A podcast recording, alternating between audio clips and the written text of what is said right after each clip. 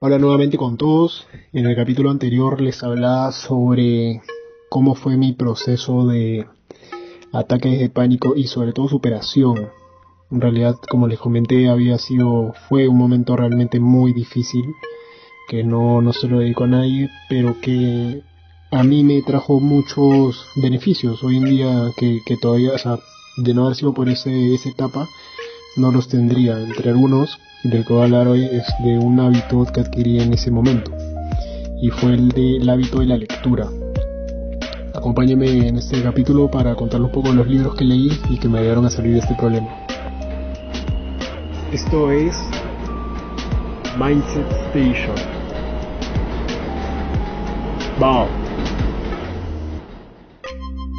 Bueno, como les comentaba, uno y el principal hábito que adquirí fue el hábito de la lectura.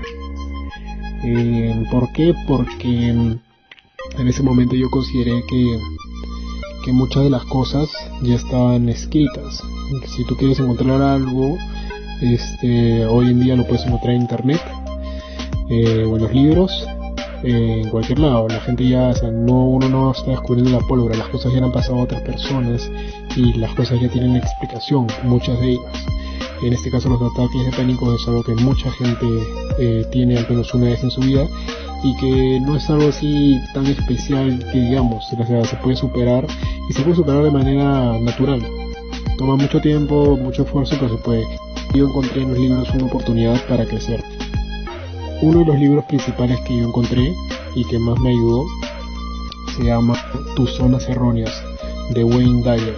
Es un libro muy bueno que habla de pensamientos y de depresión, de ansiedad, de angustia, de culpa, de muchas cosas, pero que es un libro que de autoayuda realmente y que a pesar de ser uno de los más vendidos, este es tiene un vocabulario muy simple y es muy fácil leer y además este hay muchas cosas de autoafirmación que te ayudan bastante a irme eh, cambiando toda esta mentalidad.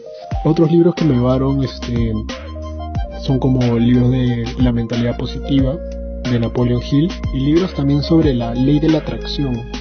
Estos libros te permiten es hablan mucho sobre lo que uno debe pensar hacia el futuro para llegar a lograrlo. Es decir, yo de acá un futuro puedo pensar en que voy a correr una maratón o voy a ahorrar tanto dinero y luego ves el cómo, cómo vas a hacer para lograr eso. Vas a tener que entrenar todos los días, armar una rutina, mejorar tu alimentación, dormir bien y poco a poco en, en, la suma de todos los trabajos diarios, semanales y mensuales es que empiezas a mejorar y finalmente llegas a este, esta meta que te habías trazado con fecha. Igual es para el tema de la maratón, el tema del ahorro, el tema de educación, el tema de formar una familia, para cualquier disciplina que quieras puedes tener ese pensamiento.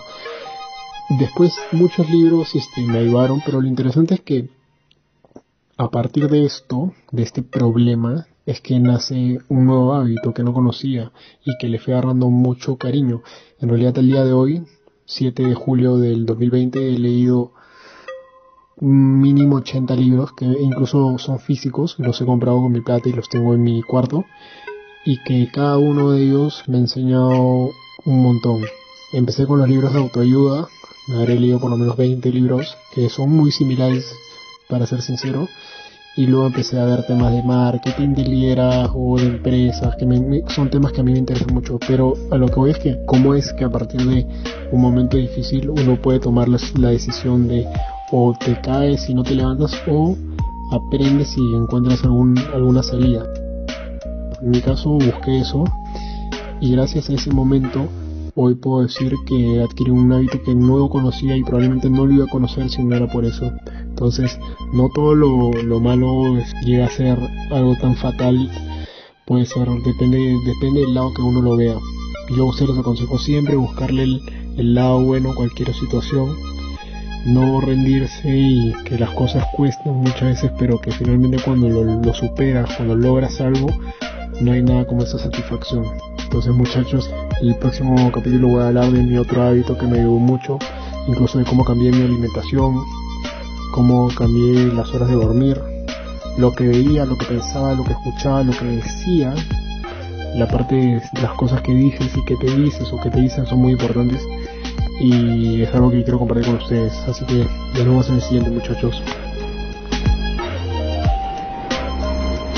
Esto es Mindset Station.